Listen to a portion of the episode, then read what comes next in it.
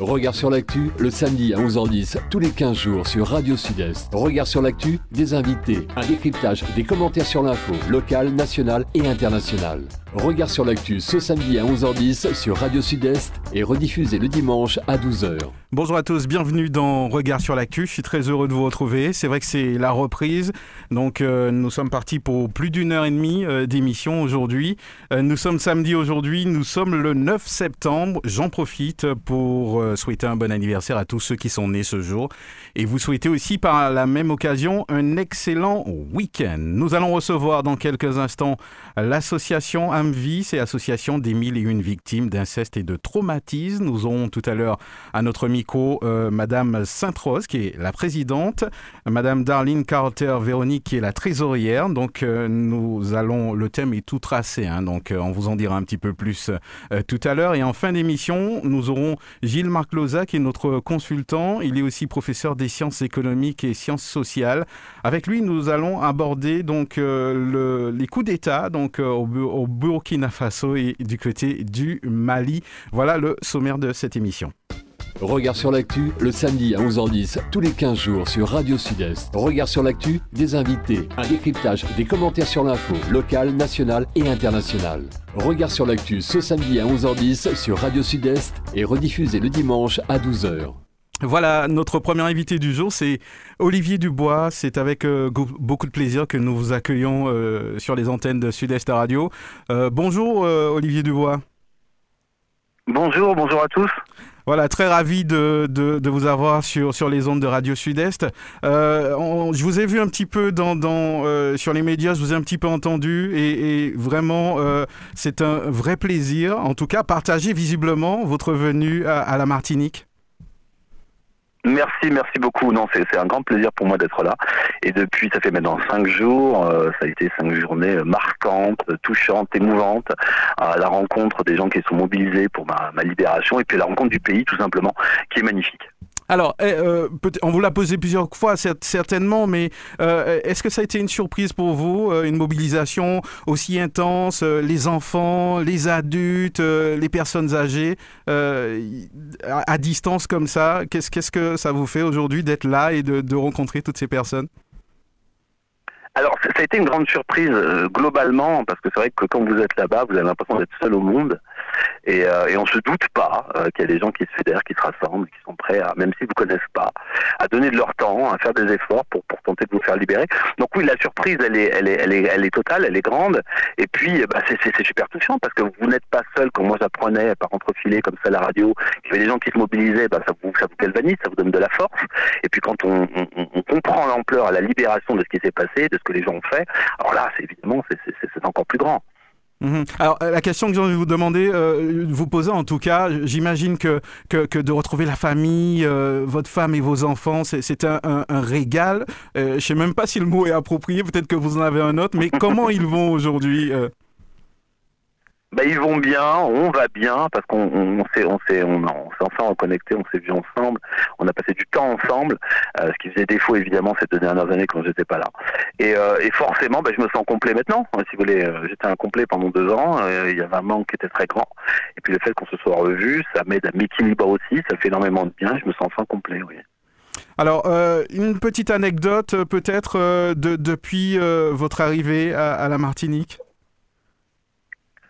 Euh, ouh là, il y en, y en aurait des tas. Euh, mais, mais par exemple, je suis quelqu'un, bon alors je sais pas si c'est une anecdote, mais je suis quelqu'un qui ne suis pas très plage et euh, qui ne suis pas très mer. Alors, vous voyez, quand on vient à la Martinique, il y a quand même pas mal d'accès à la mer et la plage est quand même une activité qui, est principale.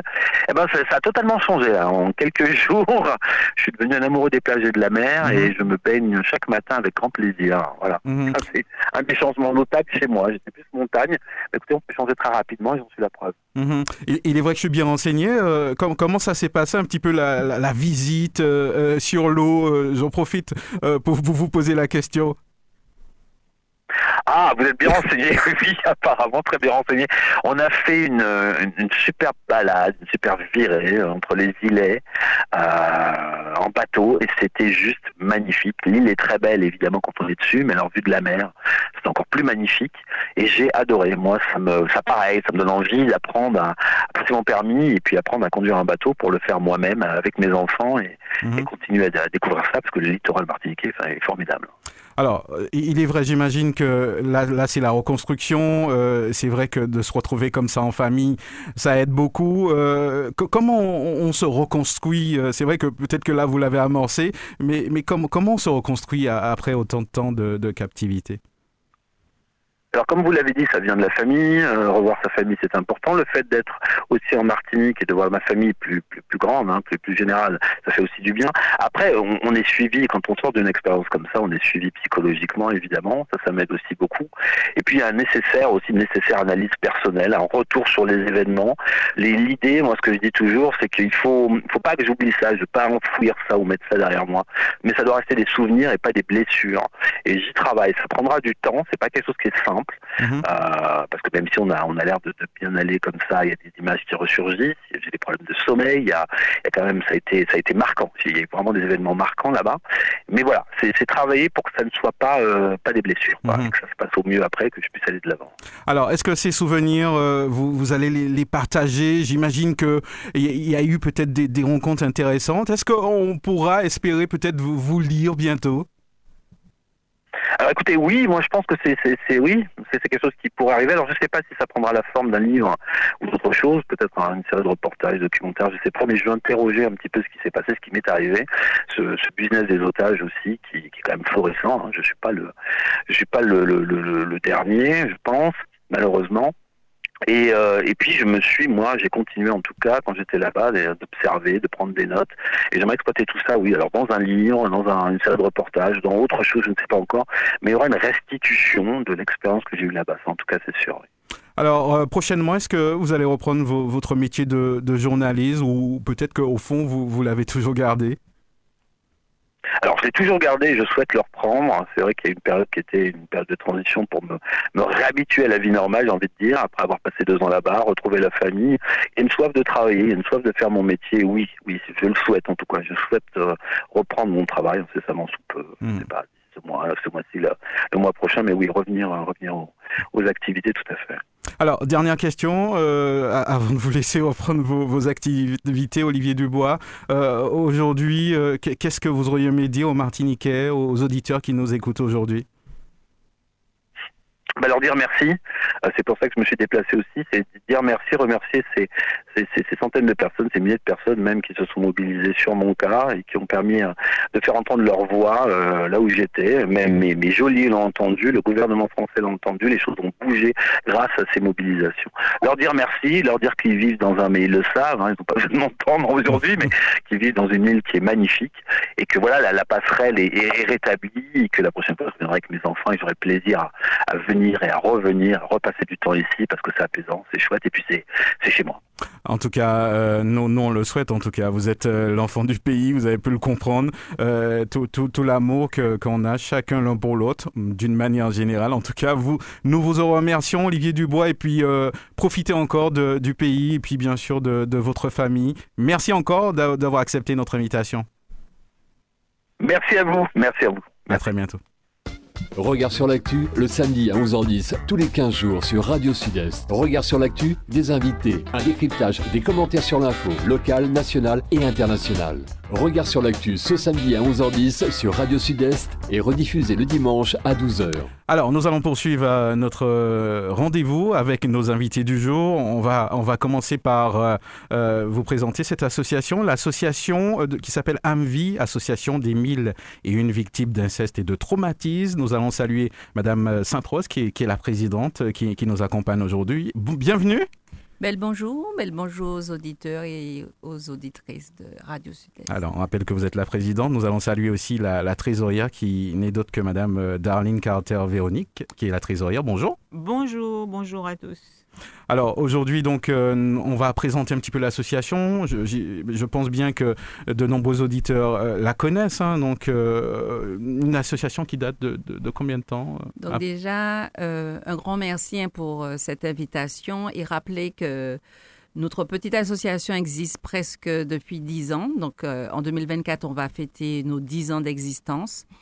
Euh, que c'est la première pour le moment et la seule association de survivantes et de survivants d'inceste, puisqu'il faut mhm. savoir qu'en Martinique, on est plus de 40 000 concernés. Utilisez des mots survivants, hein, moi, moi, je retiens. Survivants, et je suis très touchée. Je ne vais pas faire comme si on n'a pas parlé à. On, on, ne vient pas de parler à un survivant, hein, mm.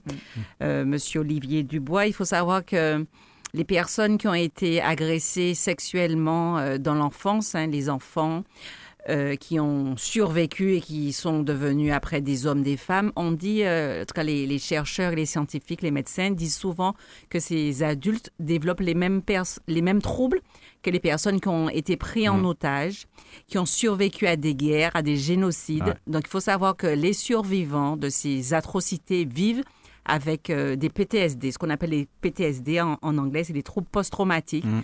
donc qui se manifestent par des insomnies, par des cauchemars, par des reviviscences, par de l'hypervigilance. Donc, euh, même si M. Dubois, il, il, rayonne parce qu'il était requinqué, revigoré par l'amour que lui porte sa famille et l'amour que lui porte euh, le pays. Il faut savoir que, comme il l'a dit, hein, les, blessures euh, sont là et elles, vont être longues et, et, lourdes à soigner. Et, nous les connaissons, euh, n'est-ce pas, Véronique? Nous les connaissons, oui. Alors, Madame Darlene Carter, est-ce que vous pouvez nous, parler un petit peu des, missions de, de cette association? Alors, l'AMVI, c'est une, euh, c'est une association principalement d'écoute. Hein. donc, on accompagne toutes les personnes qui nous font confiance et euh, on leur garantit l'anonymat, on leur garantit le non-jugement, l'amour inconditionnel, euh, une écoute bienveillante, ça je l'ai dit. Et, et, nous les accompagnons principalement dans ce groupe d'écoute le samedi après-midi de 14h à 16h, mais aussi en, individuel. On, a, on fait ce qu'on appelle du marinage, donc pas plus tard qu'hier, euh, j'en ai fait. Et euh, parce que certaines personnes n'ont pas encore le courage de venir jusqu'à nous en présentiel. Et, euh, et du coup, eh ben, on a cette mission de les accompagner. Dès qu'ils ont notre numéro et qu'ils viennent mhm. vers nous, eh ben, on prend un temps d'écoute. Bon, je ne vais pas dire que je vais lâcher la vaisselle, mais je vais leur demander de m'accorder un temps pour être beaucoup plus disponible, pour m'asseoir. Bon, moi, j'habite à la campagne, donc j'ai la possibilité de me mettre sous un arbre et d'accompagner ces personnes. Mhm. Donc de prendre un temps sur mon temps pour euh, ces personnes. C'est vrai qu'on va parler dans des, problématiques hein, donc, euh, dans, dans, quelques instants. Euh, les, les, principaux facteurs, justement, c'est vrai qu'on a abordé le fait que, que, les gens ont du mal à, venir, Madame Sainte-Rose. on en parle depuis bientôt de, de, nombreuses années. Qu'est-ce qui, qui, manque Le courage ou l'emprise peut-être faut, faut vraiment saluer le, travail. Hein. Euh, nous, on n'existe que depuis une dizaine d'années, euh, mais il faut, savoir qu'il euh, y a eu d'autres associations avant nous, mm-hmm. comme Enfance et Partage, avec Madame de Fassoigne, qui a essayé de bousculer quand même pas mal la société, et qui a vu son association se fermer en 2009 après la grève de 2009. Il y a eu, on travaille régulièrement avec Ancien AIVI, qui est l'Association internationale des victimes d'inceste, qui s'appelle aujourd'hui Face à l'inceste, qui avait été créé, euh, cofondé par Isabelle Aubry et une autre martiniquaise hein, qui s'est malheureusement suicidée très peu de temps après, euh, après la création de l'association et que tout, tout le combat des victimes, c'était effectivement c'est de faire prendre conscience à, la société que, les, que les, ces crimes sur les enfants, hein, d'accord, euh, euh ce, ce, sont des crimes qui, qui sont fondateurs euh, de, de la société et quand ils sont posés, ben, ça détruit la société et qu'il y a une nécessité d'être reconnu par le code de procédure pénale. Donc c'est grâce à nos combats qu'on a pu réintégrer le mot inceste déjà dans le code de procédure pénale, mhm. qu'on a pu effectivement euh, faire euh, allonger le délai de prescription. Moi, à mon époque, puisque je suis une survivante, d'inceste. J'ai pu porter plainte contre mon père la veille du délai de prescription. À, à l'époque, c'était 10 ans. Aujourd'hui, c'est 30 ans. Donc, c'est vraiment des combats perpétuels, permanents. Et et, notre combat aujourd'hui, c'est que de rendre ces, ces crimes-là imprescriptibles comme les génocides. Mhm. Voilà. Et puis, il faut savoir que grâce à, à, euh, à notre mobilisation et au, et au témoignage de personnalités comme euh, euh, l'affaire de, de, Karine Mousseau et, et, et Olivier, pas Olivier, et et euh, Loulou Pulvar, je ne sais plus comment il s'appelle, mais surtout euh, avec euh, la Familia Grande, D'accord Ça a poussé le gouvernement à, à, créer la CIVIS, la Commission indépendante inceste et violence sexuelle sur les enfants, parce qu'ils se sont bien rendus compte que c'est pas que Tissonson qui prend sa fille ou son fils mhm. pour, pour en faire, comme dit Patrick Saint-Éloi, des objets de, de, de, plaisir. Et on sait combien de, de viols aussi ont été commis euh, pour gagner des points, gagner des élections, gagner, faire grandir euh, euh, ses affaires. Voilà, donc il y a toute la partie culturelle, cette, cette partie sorcellerie culturelle, mais qui n'est pas propre à la Martinique. Hein. Donc, mm -hmm. les a dit ça, mon paca, mon paca pointe du doigt les hommes et les femmes politiques de la Martinique. C'est comme ça dans beaucoup, beaucoup de pays. On a vu plein d'affaires éclatées comme y ça compris dans en France. Hein. Voilà, donc voilà, donc on se sente pas tout de suite stigmatisé. stigmatisé. Non, non, non, c'est pas, c'est pas Nexegment qui a fait ça. Alors, euh, Madame Darlene Carter, comment on fait pour parler d'inceste? Parce que quand on entend ce mot, euh, on a l'impression que euh, c'est tout un univers qui se met en place. comment on en parle au quotidien avec les gens que vous rencontrez? Alors, déjà, le cap de la honte. Parce que quand on est victime d'inceste, en fait, c'est la honte qui nous envahit. Parce que l'agresseur nous fait bien comprendre que ce qu'il fait est bon et normal. Donc évidemment, à un moment donné, on se rend compte qu'il y a quelque chose qui n'est pas normal et la honte nous envahit. Et du coup, c'est comment on va passer le cap de la honte. Donc nous qui sommes là à l'écoute, c'est cette, cette bienveillance et puis l'écoute. C'est vraiment l'écoute. C'est dans une disponibilité d'écoute.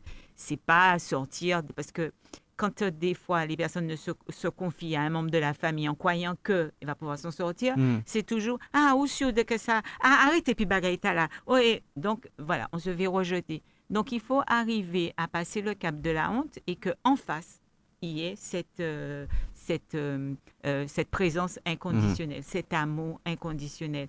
Et c'est pas des blagues quand on parle d'amour. C'est vraiment l'amour parce que on, a, on, projette, quand on est dans, cet mhm. amour inconditionnel, on projette à l'autre euh, euh, euh, de la bienveillance et on la rassure. Et on lui fait comprendre que, voilà, la confiance va venir, mais petit à petit. Et ne pas se précipiter. Mhm. Si elle ne peut pas parler, je veux juste rebondir sur, sur tes mots, hein, Véronique, hein, et rappeler que surtout, c'est très juste ce que tu dis et ce qui montre l'ambivalence de ce crime-là, parce que souvent, on est agressé par des gens qui nous aiment. Moi, mon père, j'ai pas grandi avec lui. Euh, quand ma mère me l'a présenté euh, du haut de mes 11 ans, ses premiers mots, c'était de me dire T'as déjà vu un père amoureux de sa fille Et mettait l'anglais tout coy en commun. Donc, c'est vrai que euh, permettre aux, victimes de se livrer, de se confier, c'est pas quelque chose de facile, même si Véronique le dit avec beaucoup de douceur. C'est un magasin qui raide. Parce que quand on est victime, on n'a plus confiance mhm. en personne, surtout pas dans sa famille. Donc, c'est vrai que les victimes qui viennent à nous nous font confiance parce qu'elles savent qu'elles ont vécu la même chose que nous mhm. et qu'on va les croire. C'est surtout ça qu'on voilà, c'est ça, Et c'est aussi le mot d'ordre de la civis qui dit on vous croit. Même si dans votre famille, quand vous avez révélé les choses, on vous a traité de maman menteuse, de maman vicieuse, mhm. mais nous, quand vous venez à la vie ou en vivi ou à la civis, on vous croit. Et c'est rétablir effectivement la confiance, l'amour, redonner, redonner sa valeur et son sens puisque effectivement, en, papa, en cousin, qui mettait quoi en disant, en disant quoi maman, c'est pas de l'amour, hein, c'est du crime. Hmm. du crime. Voilà, on a mis les mots dessus, c'est du crime. Euh, j'imagine que euh, avec l'expérience, avec votre expérience personnelle aussi, quand euh, quelqu'un vient vous voir, déjà de la manière dont elle se présente, où elle dit les choses, vous, vous, vous voyez déjà les dégâts occasionnés. En tout cas, vous avez dit que vous croyez voilà, et c'est ce qui est important euh, avec euh, cette, cette, possibilité de se confier, c'est que nous, à la vie, nous pas des juges, nous pas des mm. avocats, nous pas qu'à mm-hmm. contrôler, nous pas qu'à vérifier, et, et nous pas là pour dire si a menti ou bien si pas qu'à menti. Nous, on a dit que si on l'en prend temps, vini parler, c'est qu'il a souffert suffisamment, et que c'est et, et, les gens quand les, les victimes, que ce soit des hommes ou des femmes, viennent chez nous, elles se rendent compte qu'elles sont pas seules. Qu'elles sont pas seules. D'accord? Ça rompt l'isolement et qu'elles sont pas folles surtout. Parce que quand vous racontez euh, euh, souvent votre histoire, on vous dit, mais, mais ça n'a pas l'air de, de tenir debout, hein, ce que tu racontes là. Et, euh, et le fait de, de, de, de partager nos histoires sans jugement et se rendre compte que sans se connaître, on a vécu les mêmes choses, là, on se dit, on est au bon endroit. Donc, c'est vraiment euh, créer un lien de, de, de, de confiance et pas de soumission aussi, parce que vous avez parlé d'un mot euh, qui nous fait très, très mal. euh, C'est le mot emprise. Il hein. faut savoir que, que l'agresseur, eh ben, effectivement, on, on dit bien, on n'attrape pas des mouches avec, Avec- Avec du avec miel. vinaigre. Ouais, avec du. Donc, ouais, euh, du quand, quand, quand un agresseur il veut attraper euh, euh, sa proie, il qu'à mettre tout ça qu'il faut. Et, et puis, donc, surtout avec les enfants. Donc, si c'est pas euh, des menaces sur tes parents ou bien des mots doux, ou si, voilà, il y a, y a vraiment euh, il y a une construction d'une emprise et qui dure souvent très longtemps. Madame euh, Véronique Carter, euh, les mots, euh, c'est un métier, c'est l'expérience. Il y a des auditeurs qui nous écoutent. euh, on ne sait pas toujours comment réagir. Qu'est-ce que vous direz à quelqu'un? C'est l'expérience et puis c'est le vécu. Ouais. À l'âme-vie, on est entre victimes. Alors oui, certains sont déjà en rétablissement, euh, mais on est entre victimes. Donc on a ce vécu, on a ce, vécu dans le corps. Et, euh, et puis il y a aussi, bon, j'ai quand même, euh, grâce à Fabienne Sainte-Rose, j'ai eu des formations à l'écoute. Donc du coup, c'est vrai que ça, ça, ça permet de, ça permet d'avoir cette disponibilité. Et je me suis rendu compte que en faisant ce marinage, ce qu'on appelle le marinage, c'est de prendre quelqu'un et de l'écouter, Mhm. c'est que ça me répare aussi. Donc si aujourd'hui je dis que je suis résiliente, c'est grâce à l'expérience que j'ai acquise euh, au, au- au sein de l'âme vie. Et juste une petite parenthèse, c'est que professionnellement aussi, j'applique cette méthode. Donc c'est vrai que c'est l'expérience, c'est le vécu, c'est- ça vient des tripes, ça vient de l'âme. Et comme mon âme Mhm. vit grâce à l'âme vie, donc je pense que c'est cet amour que je, que je donne. Je- C'est vrai que euh, la vie est assez difficile en ce moment, tout le monde est d'accord pour le dire. Euh, que- quels sont les mots, euh, Madame Sandrose, qu'on a envie d'entendre quand, quand on frappe euh, J'imagine que, que Je- n'arrive pas à me mettre à la place d'une victime, mais, mais j'ai vraiment envie de savoir et que les auditeurs comprennent. Je, je se rappelais aussi, moi je sais que, que moi j'ai été agressée par mon père de mes 11 ans à mes 17 ans. J'ai pu en parler la première fois à, mon, à celui qui allait devenir euh, mon petit ami, puis mon mari, puis mon ex-mari. J'avais dix- 18 ans et c'est vrai que j'arrivais pas à mettre des mots. On n'arrive pas à dire, euh, euh, on n'arrive pas à traduire forcément euh, les actions dans des mots, tellement c'est sale tellement c'est dégueulasse, tellement le fait de... de il faut savoir que le fait de raconter les choses, eh bien, vous avez tendance à les revivre, d'accord? Ouais. Euh, Et ce qu'il faut rappeler aussi, et quand les personnes viennent chez nous à l'AMVI, on leur, on leur dit bien que nous pas des psychiatres, nous pas des professionnels, Mhm. Et on les oriente, hein, on les oriente vers des professionnels, des psychiatres, des psychologues formés au psychotrauma. Ça, c'est a c'est un capital. Voilà, ça, c'est Mhm. capital. Si le psychiatre, le psychologue, il sait qu'il n'est pas formé au psychotrauma, dit, voyez, moun là, ou en l'autre moun. C'est vraiment capital d'être, d'être, d'avoir cette spécificité de formation psychotrauma. Pour revenir à, à- au mot, hein, euh, à l'accueil, d'accord? À l'accueil, euh, euh, nous, hein, franchement, dès, dès- dès que quelqu'un, par exemple, hier, après, on a eu une émission euh, sur notre radio, on a eu des appels tout de suite, eh ben, c'est vraiment remercier déjà. Remercier la personne de, de, de sa confiance. Et comme Véronique l'a dit, les personnes s'identifient à nous. Parce que là, nous, qu'à parler, nous, pas capables de dire l'autre, nous, capables de dire nous. Et les, et, et les personnes, elles se- elles s'identifient, elles se reconnaissent. Et même quand elles viennent au groupe de parole et qu'elles sont là, même si elles te disent, je viendrai, mais je ne vais pas parler. Les Katon en moun parler en fois, des fois, trois fois, eh ils prennent la parole et après, impossible de les arrêter. Tellement, voilà, c'est, c'est le fait de se raconter, soit d'être authentique, Autant. d'accord? Authentique, honnête, parler de sa propre histoire, eh ben, ça, ça donne envie à l'autre de se révéler, d'accord? C'est, c'est ça, c'est ça aussi. Ouais, c'est vrai que euh, même d'en parler, je trouve ça assez particulier. Est-ce que des, des parents déjà emmené leurs jeunes enfants? Oui. Ouais. Oui. Et, euh, et on, accompagne, euh, on accompagne les parents parce que ça aussi, euh, c'est très violent pour un parent parce que le parent, pour lui, il a échoué. il n'a pas été en mesure de protéger son enfant. Donc, du coup, c'est vrai qu'on accompagne les parents euh, de, de, de, victimes. Et c'est vrai qu'on a un autre membre qui, effectivement, se rapproche plus facilement de, des, parents. Moi, je me rapproche des victimes. Donc, c'est vrai qu'à l'AMVI, eh ben, on a chacune une étiquette parce que notre vécu fait que. Donc, on se répartit les tâches comme ça. Et, euh, et puis, il faut vraiment accompagner le parent parce que c'est la fin du monde, quoi. C'est le, le, sol se dérobe. C'est, c'est tout de suite la culpabilité. C'est se dire que je n'ai pas été euh, un bon parent, je ne suis pas en mesure. Alors que nous, on est là pour faire la honte, changer de camp. Hmm. Parce que c'est, en fait, c'est la honte qui nous détruit, c'est la honte qui nous met sous l'emprise, c'est la honte qui nous empêche de.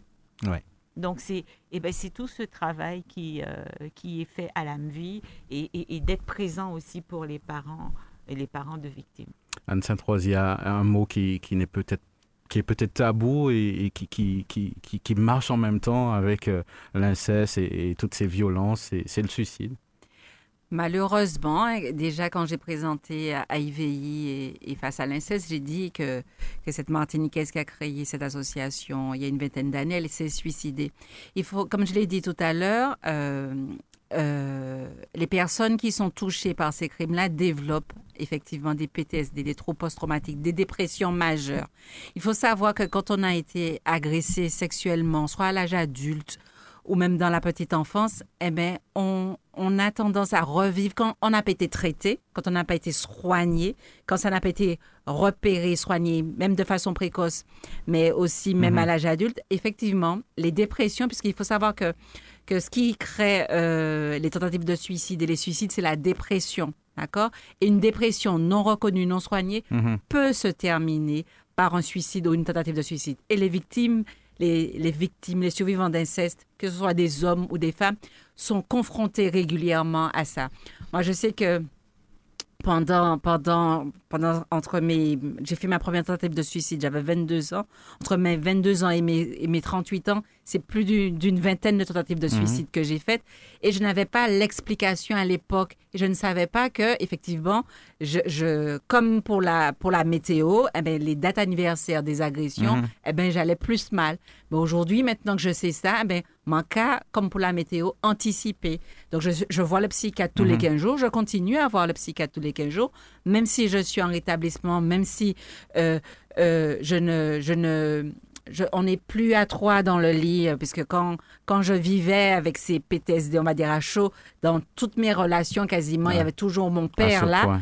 Et, et, là, ben, grâce au travail fait avec les psychiatres, avec les psychologues, avec l'AMVI, eh ben, il est, il est plus là. Il est à Sainte-Luce, il fait sa vie puisqu'il est mhm. sorti de, de, prison. Il est plus, il s'invite plus dans, dans, dans ma vie comme ça. Donc, euh, Effectivement, la question du suicide est demain, 10 euh, septembre, c'est la journée mondiale de prévention du suicide. Et c'est pour ça que nous sommes là aussi aujourd'hui, pour rappeler que euh, on peut, ce sont des morts évitables. D'accord? Ce sont des morts évitables si on voit effectivement, si on sait qu'on a ces blessures-là, vaut mieux aller voir son, son, médecin traitant, vaut mieux aller voir un psychiatre, un psychologue. Mhm. Je sais qu'il y a le désert médical ici. Mais on ne peut pas guérir seul, ça c'est... Tout seul, ça va être plus raide. Ça va être plus raide et, et, et on s'épuise. Et on ne peut vraiment pas guérir seul. On a eu à accompagner euh, encore ces vacances euh, plusieurs, plusieurs, euh, plusieurs proches de, de, mhm. de, de victimes d'inceste et, et de, et, de suicide. Et on, voit bien que, mhm. que c'était des familles qui étaient esselées, qui étaient seules. Donc, euh, même si nous, ça fait que dix ans qu'on est là, on n'est pas encore connu de tout le monde. Beaucoup de personnes ignorent notre existence.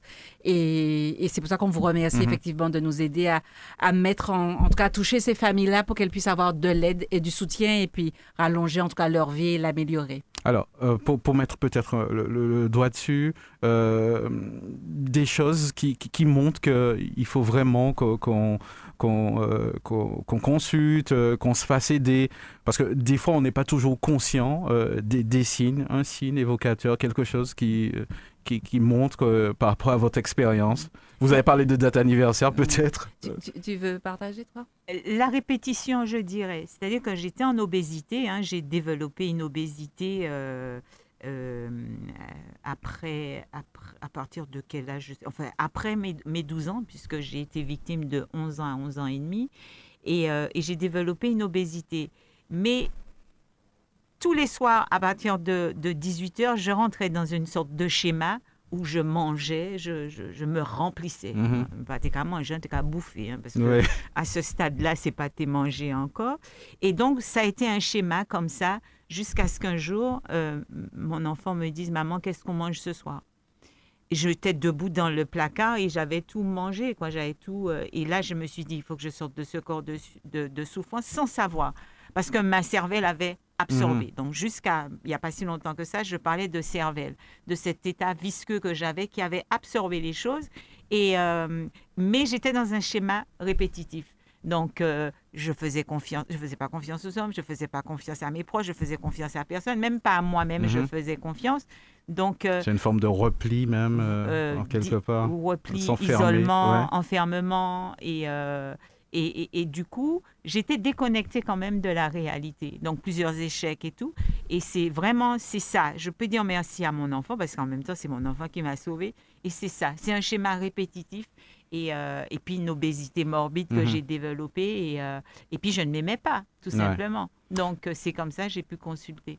C'est vrai que euh, avec les réseaux sociaux et les téléphones et tout ce qui s'ensuit, l'attention des parents est moins grande qu'avant. Mais c'est vrai que ça, ce sont des signes évocateurs. Oui, pour, compléter, effectivement, donc il y a, y a, souvent un élément déclencheur. Donc il n'y a pas qu'une seule cause au, mhm. Au, suicide à la tentative de suicide. Mais ce qu'il faut savoir, c'est que on dit bien que l'origine de la violence, c'est la maltraitance de l'enfance, d'accord?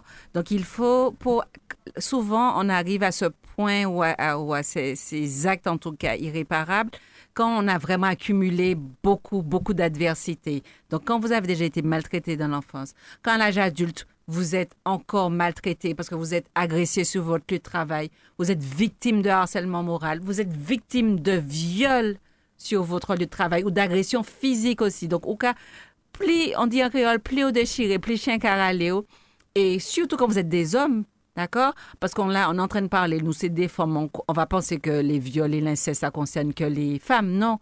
Et on sait que les petits garçons et les petites filles sont autant touchés les uns que les autres. Et pourtant, c'est plus les femmes qu'on entend. Et 80% des suicides, ce sont les gars. Ce sont les hommes qui meurent davantage par suicide. Il faut savoir aussi la place de l'alcool dans tout ça. Donc, on n'a pas parlé des addictions. Mm. Donc, quand on, est, quand on souffre comme ça, euh, euh, Véronique, elle a parlé de, des addictions alimentaires qu'elle a avec la boulimie qui, qui, qui l'a poussée effectivement à, faire une chirurgie bariatrique il y a une vingtaine d'années. Mais voilà, toutes ces addictions qu'on qu'on a pour diminuer la souffrance, eh bien, tôt ou tard, elles, elles peuvent aussi nous, tuer. Bah, on sait le nombre de personnes qui, qui font des mélanges avec l'alcool pour, pour, pour, se tuer ou bien qui utilisent la voiture aussi mm. et l'alcool pour se tuer. Donc, les, idées suicidaires et le suicide, des fois, c'est invisible, mais la plupart du temps, ça a fait bruit et ça a senti quand même, envie dit. Alors, euh, vous, fonctionnez donc avec des, je ne sais pas s'il y a des bénévoles. Comment tout cela est structuré? Comment se passe l'accueil? On va, on va donner justement des infos euh, aux auditeurs. Avec des bénévoles. L'AMVI n'a aucune subvention. C'est un choix hein, de ne pas avoir de, de, de subvention pour rester libre, disponible. Ça fait, ça fait deux fois que j'entends ça euh, cette semaine. Euh. D'accord. Oui, sans, sans, pression, sans rien du tout. Parce que on est vraiment euh, là pour les victimes. Comme mhm. j'ai dit tout à l'heure, on est dans cette disponibilité. Donc, c'est notre carte bleue qui chauffe, c'est mhm. du covoiturage, c'est si on décide qu'on fait un gâteau, eh ben c'est eh ben celle-là qui emmène le gâteau. Donc, voilà, c'est vraiment du bénévolat. Et comme j'ai dit tout à l'heure, quand quelqu'un m'appelle, eh ben, je, si je suis vraiment pas disponible et si je ne peux pas finir ce que je fais, euh, si je peux finir, je dis que je rappelle, si je peux pas, je laisse et je suis disponible. Parce qu'il faut démontrer, il faut que la personne sente cette disponibilité. Donc, euh, ouais c'est vraiment du bénévolat.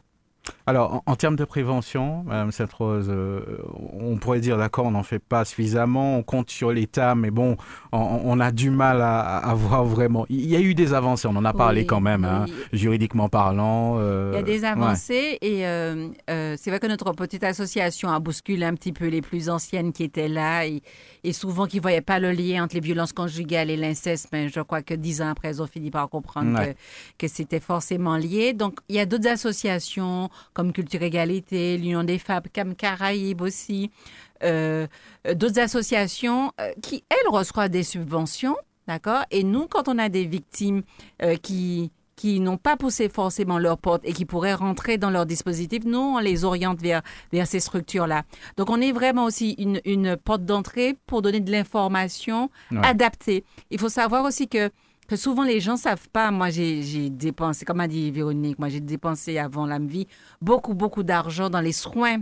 Donc, je dépensais plus de 200 euros par mois pour payer un psychologue jusqu'à ce que je, je sache que quand on victime, ça c'est un texte de loi, quand on été victime de violence sexuelle dans l'enfance, la prise en charge psychiatrique, elle est gratuite à 100%. Donc aujourd'hui, je bénéficie de l'ALD. Donc si vous savez que vous êtes, vous avez souffert de, ces choses-là, allez voir votre médecin traitant et demandez effectivement une ALD pour, pour une prise en charge à 100% des soins. Donc, donc voilà un peu euh, euh, les, ressources qu'on peut partager avec mhm. les personnes. Est-ce que vous croyez qu'aujourd'hui, euh, on, devrait euh, en parler euh, aux plus jeunes, on devrait trouver le moyen d'emmener de, d'emmener ce, ce, ce, discours à, à l'école? Ah bah oui, oui, c'est primordial. Au lieu d'apprendre un enfant à faire des fellations, au lieu d'apprendre un enfant à toucher son corps, puisque c'est des adultes hein, qui font les lois, hein, donc en même temps, je vais me protéger. Quand on dit qu'il euh, faut diminuer euh, l'âge de la l'âge de la majorité, la majorité sexuelle, donc on voit bien que quand même c'est les personnes qui font les, les textes de loi se mettent à l'abri. C'était juste la parenthèse, parce que là, je suis un petit peu agacée. On a, bien compris ce que vous vouliez dire. Voilà. Donc, oui, effectivement, je pense qu'il y a une autre façon d'amener les choses, de parler de sexualité avec des enfants. C'est vrai que faire des jeux pour que l'enfant puisse savoir que son corps lui appartient et qu'effectivement, il faut le respecter. Que maman, on, on, est là, on fait la douche, papa et tout, mais qu'il n'y a pas de contact. Il y a des zones à ne pas toucher. Euh, donc ça, c'est vrai que c'est important, il faut le faire.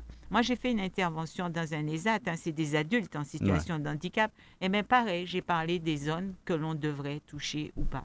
Et ça, c'est important. Mmh. C'est pas tabou, il faut en parler faut clairement. En parler, oui, clairement. Parce qu'il faut qu'on sorte de, de, ce schéma que et euh, tu là, tu pas la parole, tu menti. C'est ce qui est arrivé aussi à une génération parce qu'on est resté dans ce schéma que la parole de l'enfant, c'est du mensonge. Parce qu'une génération sacrifiée en quelque part. Hein. Euh, ouais, portée sur le bûcher. Euh, oui. Donc oui, moi je, suis convaincue, je dis ça, j'ai des frissons, c'est ça, c'est qu'il faut vraiment dire, expliquer aux parents comment expliquer aux enfants et aussi former les, les, les professeurs des écoles et leur dire qu'il y a des zones effectivement à ne pas toucher. Parce que ça, c'est du domaine de l'intimité et c'est de l'intrusion. Donc, euh, oui, il faut l'apprendre, il faut l'enseigner. Mhm. Et puis, j'imagine que, Mme Saint-Rose, il, y a, le discours, il y a, l'expérience, il, y a, des professionnels. Euh, on pourrait trouver euh, comment, comment en parler. Il y a, en tout cas, le gouvernement a multiplié des actions de prévention dans, les écoles et, ça, dès la maternelle. Ça fait beaucoup de bruit, ça fait crier, monter, sauter certains parents. Mais on a bien vu, hein, en France, c'est 160 000 enfants qui sont victimes d'inceste par an. Ah ça, c'est un hein. peu. Euh, voilà, quoi. faut arrêter les blagues à un moment. D'accord? Faut arrêter les blagues. Donc, euh, et c'est pour ça que, eh ben, en plus d'avoir créé la Civise en 2021, ils sont vraiment en train de la pérenniser parce que mhm. normalement, la Civise, c'était fait pour durer deux, trois ans. Et là, le juge Édouard Durand et, et le son, secrétaire général. Euh, Gégé Edouard Durand, c'est le coprésident de, de la Civise, et M. Benoît Legrand, qui en est le secrétaire général. Ils ont tout fait pour que ce soit pérennisé, pour effectivement améliorer les axes d'information, de formation et de prise en charge des conséquences euh, des violences sexuelles dans l'enfance euh, tant chez les enfants que chez les adultes. Donc, il y a un gros travail, il y a des actions qui, qui sont à venir. Et nous sommes allés voir la sous-préfète il y a un mois et qui s'est engagée effectivement à nous aider, nous, l'AMVI, qui ne demandons pas de, de subvention, mais à nous aider à, à, créer, en tout cas, à, marquer les 10 ans de, de l'AMVI et à pousser aussi d'autres professionnels, euh, d'autres acteurs à se mobiliser pour la protection de l'enfance. Parce qu'il s'agit de ça de protéger nos enfants. Hmm. Visiblement, euh, euh, Madame Darlene Carter, euh, on ne peut pas compter que sur l'État pour, pour, aborder ces problématiques, visiblement. Hmm. Donc, il y a quelque chose, les, parents ont leur rôle à jouer. Les parents ont leur rôle à jouer, oui, parce que l'enfant, c'est sacré. Donc, effectivement, euh, c'est à nous aussi, hein, ça doit rentrer dans notre façon d'aborder les choses, euh, de, de, définir les zones à ne pas toucher. Et puis, à être à l'écoute de son enfant, tout simplement. L'enfant vient vous dire qu'il s'est passé quelque chose, c'est pas... Pourquoi mettre systématiquement en doute la parole de l'enfant? Les enfants ne sont pas là. Et c'est vrai qu'ils imaginent une princesse, parce qu'on leur lit euh, les princesses, machin, là, attendre le prince charmant, oui. Mais un enfant, il va pas vous dire que volontairement, euh, maman, Véronique a baissé ma culotte et elle a mis sa main. Mm. Si ça s'est pas fait, l'enfant n'ira pas imaginer ça. Donc, euh, je, pense qu'il faut effectivement être à l'écoute de nos enfants et puis ne pas systématiquement dire que les enfants euh, mentent ou, ou, ou, ou, affabulent ou créent, veulent détruire la réputation de l'autre, quoi. Je voulais compléter aussi en disant souvent quand on parle de, de crimes, d'inceste, on voit tout de suite la partie juridique et on, a en tout cas la vie beaucoup de, de victimes euh, et de parents de victimes qui sont en très grande souffrance parce qu'elles se plaignent comme, euh, comme beaucoup de la, de la lourdeur, de la lenteur euh, de l'appareil juridique et, euh, et aussi de l'agressivité, la, de, de la violence aussi de, de cet appareil juridique et judiciaire. Et on a pas mal de, de, jeunes mères hein, qui sont là avec des victimes qui ont 8 ans et, et, on voit qu'elles ne savent pas quoi faire, elles n'ont pas de réponse de la police, n'ont pas de réponse de l'avocat. Voilà. Donc le fait d'être dans, dans des dans des flous, dans des incertitudes, eh ben, yo qu'à mariner, yo et des fois, yo qu'à dire, eh ben, on va les, on, nous finit, et puis ça, on nous tue, on nous finit, et puis ça. Donc, c'est, c'est aussi tout, euh, tout, tout, tout, tout, ces, tout, tout, ce système-là. Et puis, il faut savoir que souvent, quand les victimes parlent, hein, Véronique, elles sont menacées de mort. D'accord? Donc, une victime qui parle, une maman qui parle, un papa qui dénonce euh, les agressions euh, euh, subies par leur enfant, eh bien, c'est, on leur promet la mort, quoi. Donc, c'est pour ça que ce sont des choses graves. Donc, c'est pour ça aussi que ça n'est pas facile et que pour, pour pouvoir oser parler, il faut se sentir en sécurité. Et c'est ça qu'on essaie mm. d'apporter aux, aux personnes, c'est la sécurité, leur dire, vous pouvez vous confier, vous n'êtes plus seul on va vous aider à vous protéger. Et même si l'État a fait ça IP, et nous a exigé de l'État, parce que c'est mm. l'État euh, qui pourra assurer sécurité, nous. D'accord? Parce que sinon, mm. chacun ira prendre sa machette et puis, et puis c'est Kalachnikov et puis on va, on, va se faire justice soi-même. Non, on a vu ce que ça donne ces jours-ci. Donc, on compte effectivement sur l'État pour faire appliquer toutes les mesures de protection de l'enfance, protection des familles et protection de ceux et celles qui osent qui ont le courage et la force. Ça ne veut pas dire que celles qui le font pas n'ont pas le courage et la force. Ça ne veut pas dire ça, hein? Ça ne veut pas dire ça, parce qu'il faut savoir que 90% des plaintes sont classées sans suite. Là, on sait que là, on prend force pour aller dire, on dénoncer, et puis des mois après, trois mois, on a après, il y a dit, pas assez d'éléments classés sans suite c'est difficile à avaler. Et nombre de fois, on a dû euh, retenir certains de nos membres pour, pour qu'ils n'aillent pas faire justice eux-mêmes. Mm. C'est aussi ça la réalité. Alors euh, aujourd'hui, euh, comme toute association, il, y a, il y a des défis, il y a des, difficultés. Quels sont vos, vos besoins aujourd'hui? Visibilité. Ouais. Aujourd'hui, c'est ça. Donc, nous, il faut savoir, euh, on, a fait on a eu un petit article il y a, il 15 jours euh, dans France Antilles. Donc, euh, quand j'ai créé l'AMVI en 2014, hein, le, siège social était dans ma cuisine. Aujourd'hui, le siège social est dans la cuisine de la trésorière, mais il faut que ça cesse. nous, on demande des locaux. On demande même de partager des locaux. Personne pas qu'à mm. pas qu'à nous en parle. Là, on organisait nos groupes de parole euh, à l'UAD, donc l'unité anxiété dépression. Et après le, après la, depuis là, en tout cas le, le la, la, Covid, eh ben, on a dû se laisser l'hôpital et c'est mon médecin, mon médecin traitant, qui nous met à disposition sa salle d'attente le samedi après-midi pour faire les groupes de parole. Mais quand on a besoin de recevoir une maman comme ça au pied levé qui on la reçoit où? Toujours dans la cuisine de la trésorière. Donc, il y a un moment où il faut que ça cesse, quoi. En France, je vois que face à l'inceste, elles ont, elles ont, euh, elles sont comme nous, elles font pas de demande de subvention.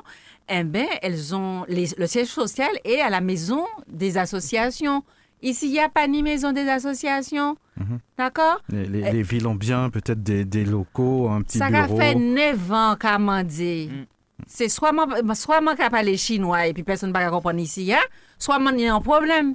Donc, l'une de nos demandes, c'est. Je, dis ça, mais j'avais pas envie de. Ça, me fait parler, malheureusement, de, d'une autre association, puisque en 2015, l'AMVI avait remporté mhm. euh, ce, fameux coup de pouce des trophées des associations de, de la Fondation EDF. Et effectivement, hein, comme une bois-bois que j'étais à l'époque, on m'a confié des, locaux à Bellefontaine. Et ces locaux-là, au lieu de les prendre pour l'AMVI, je prends yo ba SOS crise. Je dis jour SOS crise mettez moi des rois, m'en pas ni locaux encore ba l'AMVI.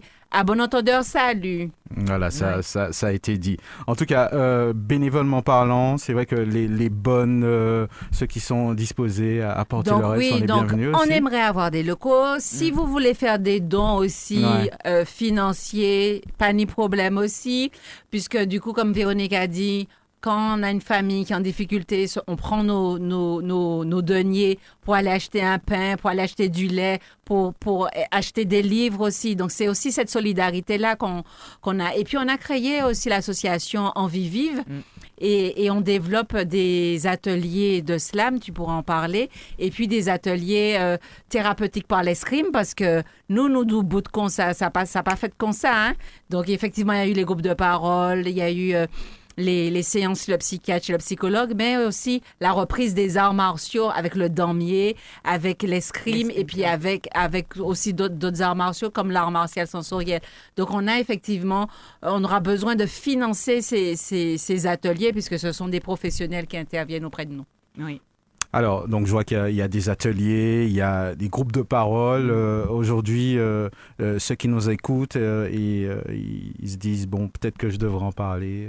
comment ils font eh bien, ils se rapprochent de nous. On a le, téléphone. On a trois numéros de téléphone à disposition. Donc, alors moi, mon numéro de téléphone, c'est le 06 37 59 15 83.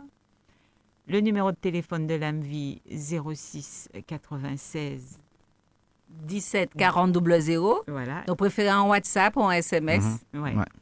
C'est vrai que euh, c'est il faut un climat de confiance pour pouvoir parler. Et, c'est vrai que euh, le fait comme ça d'en de, parler librement, de présenter l'association, ça, ça, ça, peut peut-être casser des barrières, se dire ouais, c'est vrai que mm. ce sont des gens aussi qui, ont une expérience, qui ont une histoire, et donc peut-être que je, je, peux en parler parce que j'imagine que il y a encore des gens qui, qui, gardent ces choses pour eux, dans des familles aussi. Je crois qu'on en a beaucoup parlé hein, dans, dans, des familles où, où, c'est tabou, on essaie d'étouffer euh, ce, ce, genre de, de problématiques. Et euh, c'est vrai qu'on en a beaucoup parlé avec Karine Mousseau quand elle était venue, qu'il est temps de, mm. de dire les choses. Et le, et le, temps ne suffit pas à effacer, hein, parce qu'on que on a, on a quand même des, des, personnes dont les agresseurs sont décédés. Et pourtant, les gens souffrent toujours. Donc, le temps et la mort de l'agresseur, c'est pas ça qui répare. Pas ça qui répare. Moi, il y, a un adage qui dit qui veut euh, la paix prépare la guerre. Moi, je dis qui veut la paix répare la guerre. Et, euh, et c'est vrai que les, les, les, petits garçons, les petites filles euh, qui ont subi ces choses-là sont, sont des blessés de guerre. Mm. Donc, euh, il faut effectivement euh, que toute la société nous aide à nous réparer pour qu'on ne soit pas des, des prochains soldats, mais des soldats de l'amour, Véronique? De l'amour. Euh, idéalement. J'ai envie de vous demander, dans, dans, dans quelle commune vous, vous cherchez les locaux? Parce que bon, partout. Donc si on vous propose au Lamentin, à Chelsea... Oui, oui. de noter Bellefontaine, donc c'est pour dire. Mhm. Euh, Mais la vie avait aussi la a commencé ses groupes de parole sur le Lamentin. On était au Lamentin aussi. Euh, voilà, on avait, on était accueillis un moment par la Maison de justice et du droit euh, du Lamentin. Donc voilà, mhm. on, Parce que je sais qu'ils écoutent cette émission en général, euh, voilà, quel les, que les soit politiques. donc, euh, je sais qu'on a une, on a, elle nous écoute peut-être, hein, mais il y a Josette, une, une, membre qui est du Vauclin et qui s'était rapprochée de, de la commune du Marin aussi pour essayer de nous de nous obtenir un local, mais s'est dit que nous avons gaz, soit ils pas capable de nous sérieux, soit ils mm. n'ont rien à faire, quoi. Et je vois qu'il y a des associations, je, là, je, je, prends la, je suis en colère, je ne devrais pas, Fabien, on se calme. euh, je vois qu'il y a des associations qui se sont créées après nous et il n'y ni local. On a dit, c'est soit ils ont tenu un problème, et puis Fabien Saint-Rose, et puis l'AMVI, soit d'autres qui a fait la fête, et puis, et puis la protection de l'enfance. Donc, je me dis, Hein, comme, comme, comme avait posé la question. Quel est le crime de l'âme vie mm. Pourquoi euh, on, pourquoi les gens ne veulent pas nous aider mm. Mais bref. c'est vrai nous que quand même. Je ne pourrais, pas répondre à la question. Alors, qu'est-ce que vous auriez aimé dire aujourd'hui euh, à tous ceux qui nous écoutent et qui nous suivent, euh, Madame Darlene Carter? Eh bien, que la parole, elle est, elle est libre, elle est écoutée, elle est acceptée et elle est crue. Ouais. Avec beaucoup de bienveillance. Moi, je parle d'amour et beaucoup d'amour. Même question, Mme Saint-Rose. Alors, j'ai envie de, de j'espère avoir donné un peu, hein, que nous avons donné un peu d'espoir à mm. ces mamans, à ces papas, à ces tontons, à ces enfants qui nous écoutent. Euh, je me veux vraiment, euh, sans prétention, être euh, une, un petit espoir dans, dans, dans ces tempêtes. J'ai envie de partager un peu sur, euh, quand je dis espoir, moi je suis une maman, hein, j'ai quatre filles et, euh, et, mes quatre filles ont beaucoup souffert de, de mon expérience des conséquences.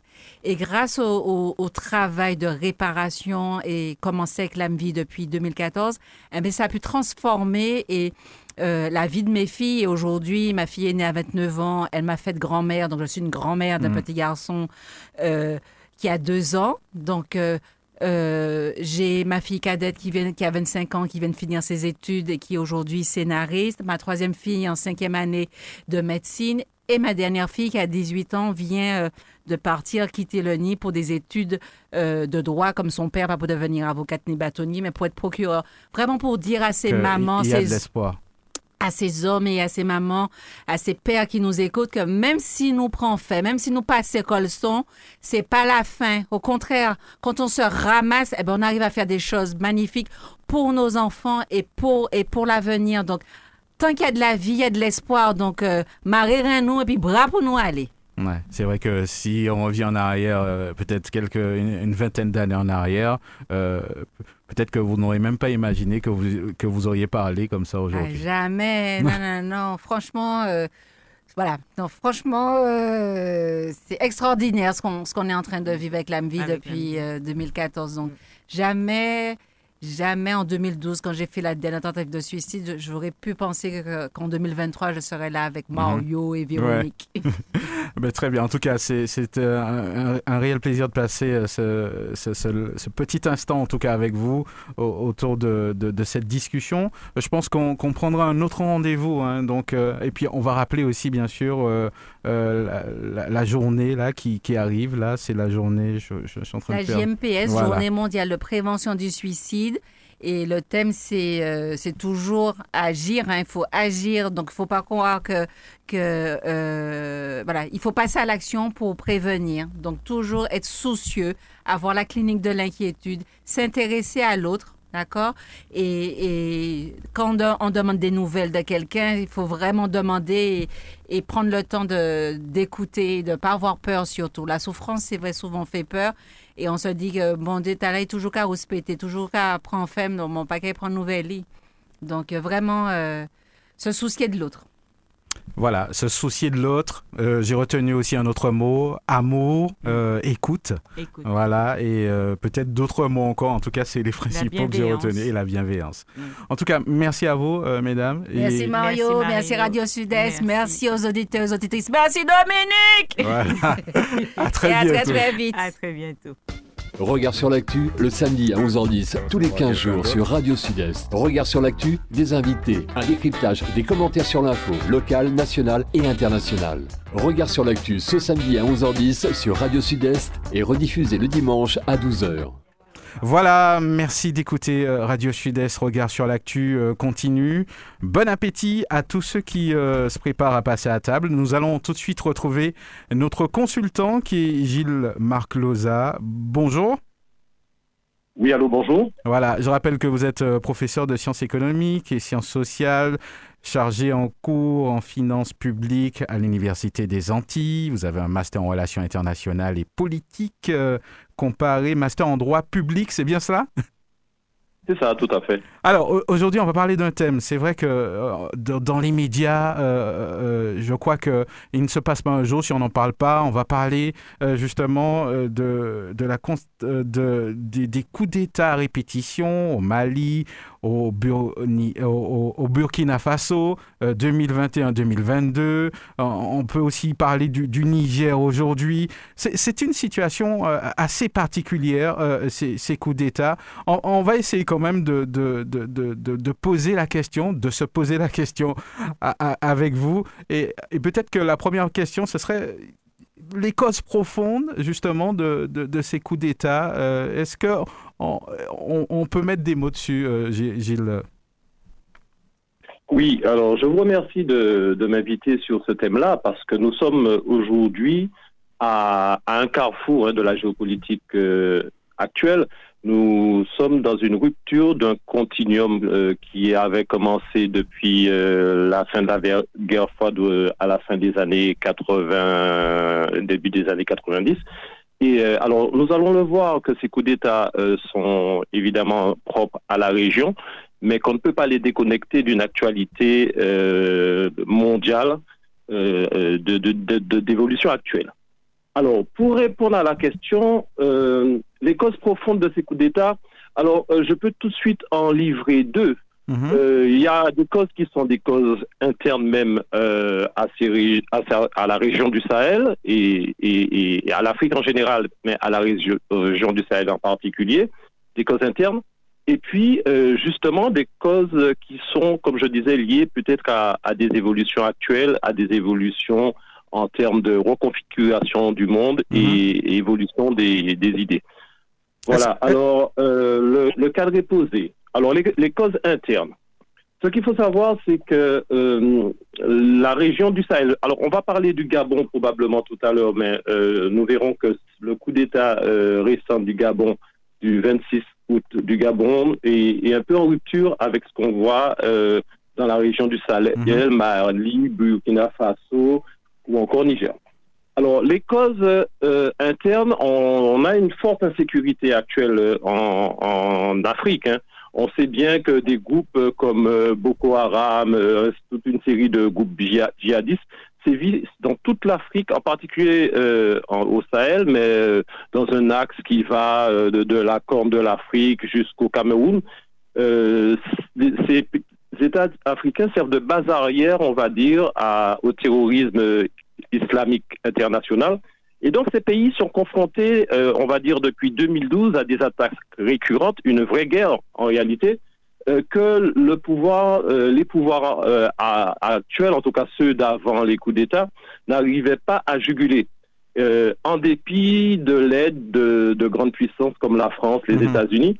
Donc une défaite, on va dire, des pouvoirs a réduit une insécurité, une insécurité forte, mais qui a évidemment des implications économique et sociale. Mhm. Est-ce qu'on peut euh, parler de... Euh, oui, allez-y. Oui, oui, non, est-ce qu'on peut parler d'échec euh, de, de, politique occidentale? Est-ce que le mot n'est pas trop fort?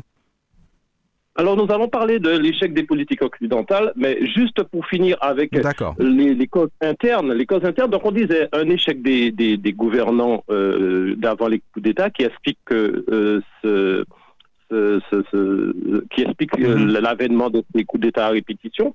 Et puis, justement, j'avais dit des causes internes, euh, euh, donc sécuritaires, économiques. Vous savez, euh, le Sahel comporte les trois pays les plus pauvres du monde, qui sont, et on n'est pas étonné, le Mali, le Niger et, et le Burkina Faso. C'est vrai. Bon. Alors, causes internes, et puis causes extérieures, on va dire. Alors, les causes extérieures, c'est euh, oui, on peut parler d'échec des, des, politiques euh, occidentales, puisqu'elles sont venues prétendument aider. Euh, force est de constater que depuis 2012, euh, le terrorisme n'a pas été jugulé, loin s'en faut. Et puis, à côté de ça, il y a des revendications récurrentes, et ça nous le verrons un peu après, pour le retrait des, des puissances occidentales d'Afrique et singulièrement mmh. d'Afrique du Sahel, par, qui condamné et, et particulièrement la France, condamnée d'utiliser ce prétexte-là pour occuper les espaces mais en parallèle piller les richesses locales. Quand on, voit bien, et je checkais encore régulièrement récemment les, les données, la France est le premier partenaire économique de la plupart de ces pays-là même si elle est aujourd'hui concurrencée par d'autres puissances comme la Chine, ah la Turquie, etc. Alors, on, va, aborder un, deuxième thème avec vous, c'est la situation au Sahel et au Gabon. Euh, vous en avez dit quelques mots à, l'instant. Euh, quelles sont les, différences entre les, situations au Sahel et au Gabon? Oui, ben justement, j'ai beaucoup parlé du, Sahel et j'ai laissé euh, le Gabon un peu de côté. Alors, je disais que les pays du Sahel étaient les plus pauvres du monde, du monde, hein, d'après les données euh, des, organisations comme l'ONU, etc. Et le Gabon n'est, ah, bien sûr, il reste un pays africain avec euh, un faible PIB, un faible IDH, mais le Gabon est parmi les quatre pays les plus riches d'Afrique. Euh, le Gabon est une rente pétrolière, mmh. du manganèse. donc, on, on, ne peut pas parler, on ne peut pas convoquer, par exemple, les mêmes causes au Gabon que dans le Sahel. Bon, alors moi, ce que je vais dire, euh, c'est que euh, il y a une flopée de coups d'État successifs en Afrique, mais euh, les coups d'État en Afrique, c'est une tradition et permettez-moi de le dire, qui a été un peu instaurée tout de suite après les indépendances par la France elle-même. Ah on sait que après les indépendances africaines, la France, en, en, partant, a mis en place un système qu'on a qualifié, qu'on a nommé la France-Afrique. C'est-à-dire que tout en octroyant son indépendance à ces pays-là, elle a laissé sur place euh, des présidents euh, prêts à servir et, euh, et, qui étaient sans cesse renversés dès lors qu'ils ne marchaient pas droit par un, système, par un, un, quelqu'un en France dans le gouvernement du général de Gaulle spécialement chargé pour ça, qu'on appelait Foucault, avec un bras armé, Bob Denard, qui était un mercenaire. Et euh, cette pratique-là a souvent été utilisée par la France elle-même pour instituer des, des, leaders qui mhm. soient favorables. Et, comme... ça, il y, a, ce dénominateur commun-là. Mhm. Alors, si les coups d'État ne sont pas une exclusivité africaine, on voit qu'il y a comme une tradition de faire et de défaire les dirigeants par ce biais-là. Alors, pour répondre et finir avec cette question-là, euh, oui, il y a eu une flopée de coups d'État mais pour reprendre euh, euh, un peu l'analyse de Franklin Yamsi, qui est un, philosophe camerounais qui, produit beaucoup d'ailleurs, Franklin Yamsi disait qu'il voit d'un côté des coups d'État révolutionnaires au Sahel et euh, un coup d'État réactionnaire au Gabon. Alors, quand il dit révolutionnaire, c'est que au Sahel, on a désormais euh, des leaders qui disent s'affilier à une, nouvelle idéologie, enfin une idéologie qui trouve enfin voie de citer en Afrique, qui est le panafricanisme c'est-à-dire une conception de l'Afrique unie, euh, enfin libérée des puissances coloniales euh, traditionnelles, et puis une Afrique qui se voudrait euh, à une meilleure place dans le concert des nations aujourd'hui. C'est en tout cas le positionnement qu'ils ont pris dans ces, le positionnement affiché dans ces régions-là. Au Gabon, si vous m'octroyez quelques secondes pour l'expliquer, je, je, je dirais qu'au Gabon, c'est singulier. Alors, il y a des élections au Gabon pour euh, dont l'un des candidats, le principal candidat est le président euh, en place, Ali Bongo, qui a pris la suite de son père donc dans un régime euh, qui dure depuis environ 56 ans, on va arrondir à 60 ans, et une population qui est exaspérée parce que toutes les richesses de l'État sont accaparées, un système familial qui verrouille tout. Alors les élections arrivent, Bongo se déclare euh, victorieux, mais est contesté par, par l'opposition qui, qui dit avoir été volé. Et 30 minutes après euh, la, proclamation des résultats et les premières velléités de contestation, on annonce un coup d'État. Mhm. Et ce coup d'État-là, il est fait euh, par, par le président de la garde, le responsable de la garde présidentielle, qui est un proche de Bongo, donc, euh, beaucoup disent qu'il s'agit là, à la différence des coups d'État du Sahel, de ce que les gens se sont euh, se plaisent à, qualifier d'une révolution de palais. Donc, euh, certains prétendent même que ce serait avec la complicité de Gabon lui-même. Je ne pense pas parce qu'il est malade et affaibli. Mais on voit plutôt là des velléités de conserver, des velléités pour une classe de conserver le pouvoir plutôt que d'œuvrer pour une rupture dans la continuité, de cette continuité à laquelle on assiste depuis depuis une soixantaine d'années. C'est vrai qu'on se pose de nombreuses euh, questions. Hein, euh, je crois que tout à chacun s'en pose. Euh, comment on peut expliquer la relative acceptation du, coup d'État du Gabon par les, les puissances occidentales, alors que les autres coups d'État ont été vivement condamnés par celle-ci? C'est bien, c'est bien dans le prolongement de ma réponse précédente. Mm-hmm. Si, alors, je, je, vais vous donner un cas précis.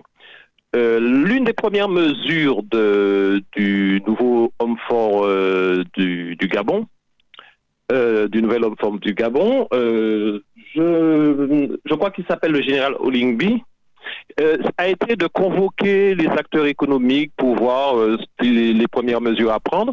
Et il a dit à la fin de cette consultation, eh ben, je retiens un point important, c'est qu'il faille réduire la dette intérieure.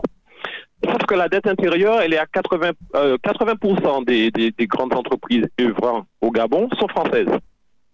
Donc, endiguer la dette intérieure, c'est rembourser euh, les entreprises françaises, en tout cas les enrichir immédiatement. Donc, cette posture et ces choix-là montrent tout de suite qu'il n'y a pas de discontinuité, mais bien une volonté de maintenir un système, en tout cas de, ne pas rompre, comme dans les coups d'État du Sahel, avec euh, la France-Afrique et, en tout cas mettre fin au leadership occidental, la même mise euh, sur ces territoires-là. Effectivement. Alors, euh, on peut aussi donc parler justement de quelles sont les implications justement des, coups d'État au Sahel au Gabon pour la sécurité régionale? Alors, euh, j'ai presque envie de dire pour la sécurité régionale et euh, pour la sécurité même euh, de l'Europe.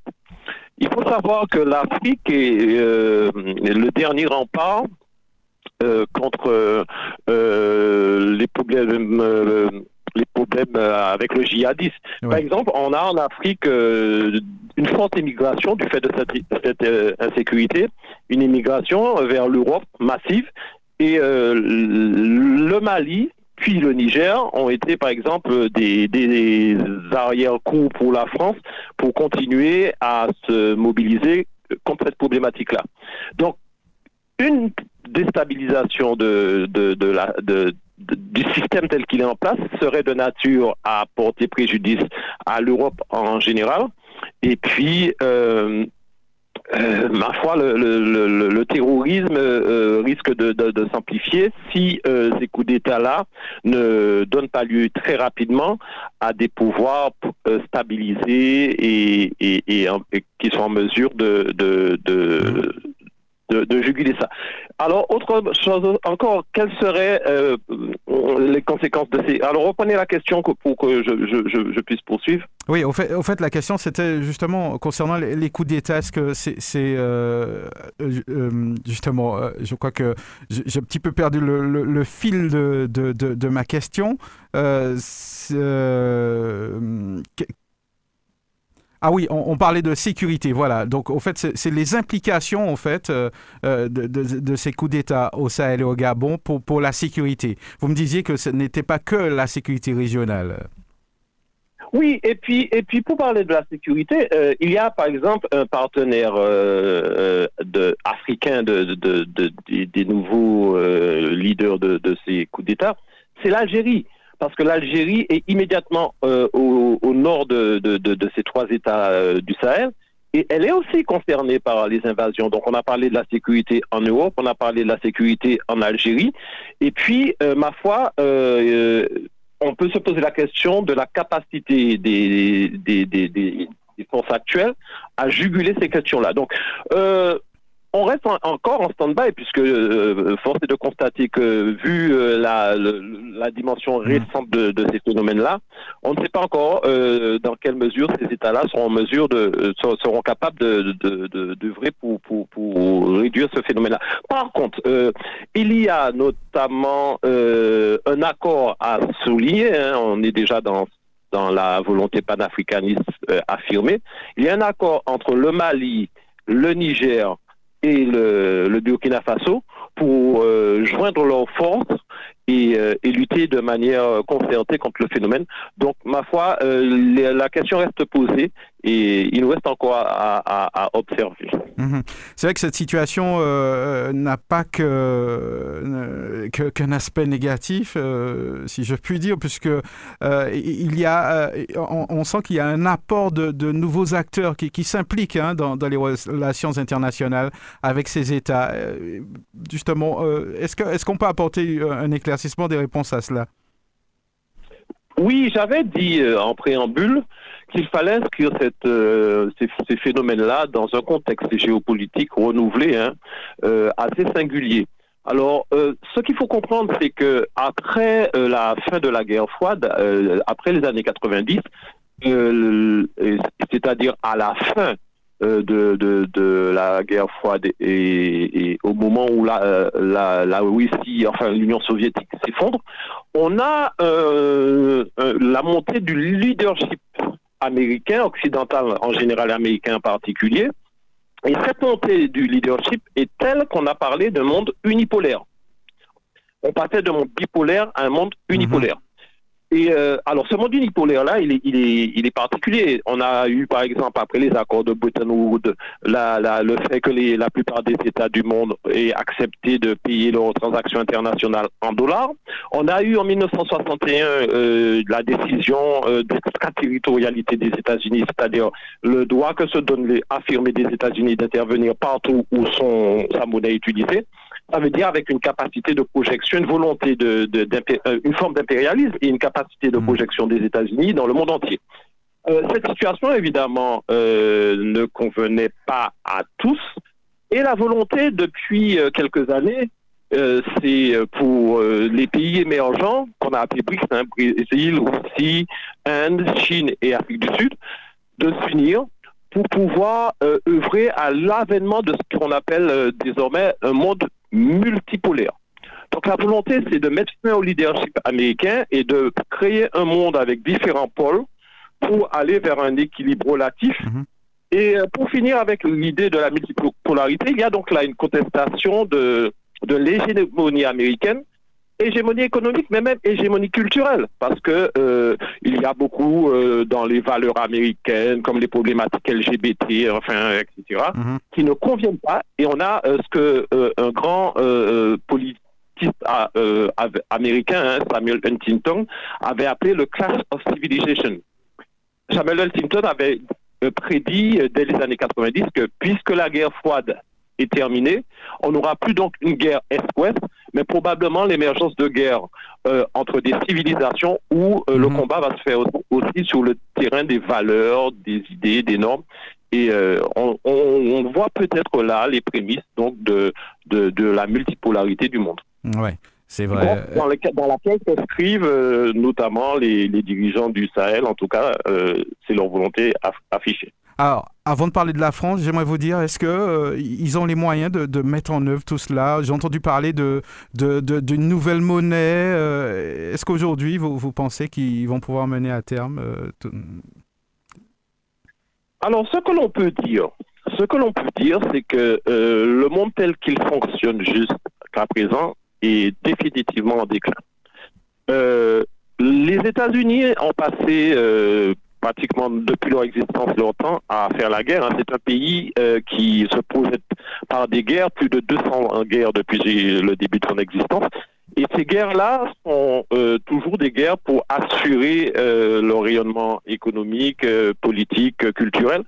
Et ces guerres-là ne seront plus possibles en ce sens où les, en, ce sens que la plupart des États aujourd'hui qui sont émergents euh, euh, alors, les BRICS représentent, pour vous donner des chiffres, euh, près de 40% du PIB mondial et un quart de la population mondiale. Ah ouais, c'est pas mal quand même.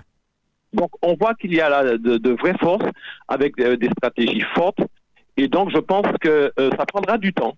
Ça prendra du temps, mais le leadership américain occidental est en tout cas en déclin. Alors je ne suis pas, je n'ai pas dit que l'Amérique est en déclin, mhm. mais ce leadership tel qu'il euh, il apparaît aujourd'hui va, ma foi, en périclitant. Mhm. Est-ce que vous, pensez que, que, la France pourra encore justement s'impliquer dans, dans, dans, dans, dans ce, ce nouvel intérêt des briques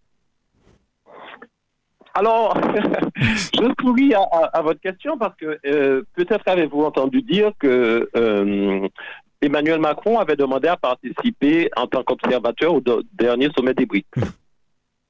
Et il a été gentiment euh, envoyé à sa réalité. vous pensez bien que des nations dont le projet est de créer une alternative euh, ne peut pas accepter que justement cet Occident euh, qu'ils essaient de combattre puisse rentrer par la petite porte. Alors je pense que Emmanuel Macron a pris toute la mesure euh, de ce que les briques sont et seront encore plus dans l'avenir. Il a essayé de prendre aussi du coup ce, ce, ce, cette opportunité-là, de la saisir. Mais je pense que les BRICS qui sont on va dire, une organisation euh, qui se veut collégiale, aucune décision n'est prise si elle n'est à l'unanimité, etc. Mmh. Euh, une organisation, organisation hautement stratégique. Hein. D'ailleurs, ils ont refusé euh, l'entrée de grandes puissances telles que l'Algérie, etc., parce qu'ils vont de manière circonspecte.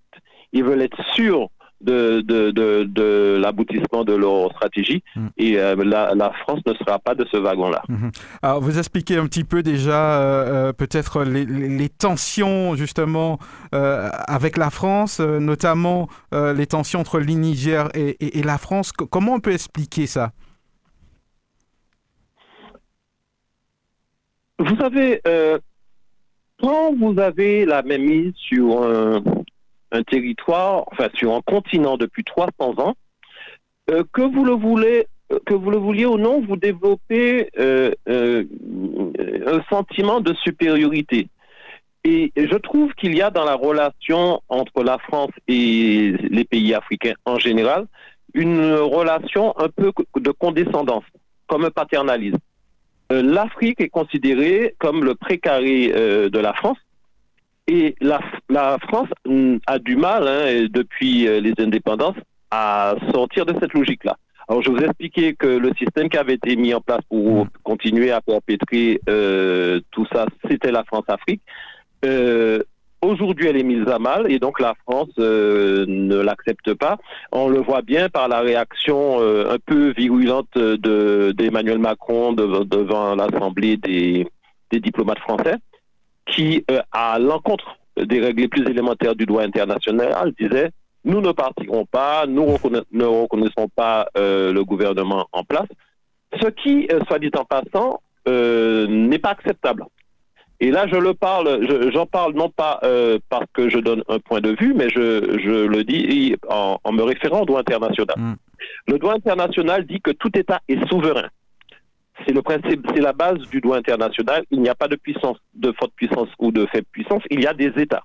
Après, là, les réalités objectives en décident autrement, mais sur le, dans le droit international, aucun État ne peut en contraindre, un autre.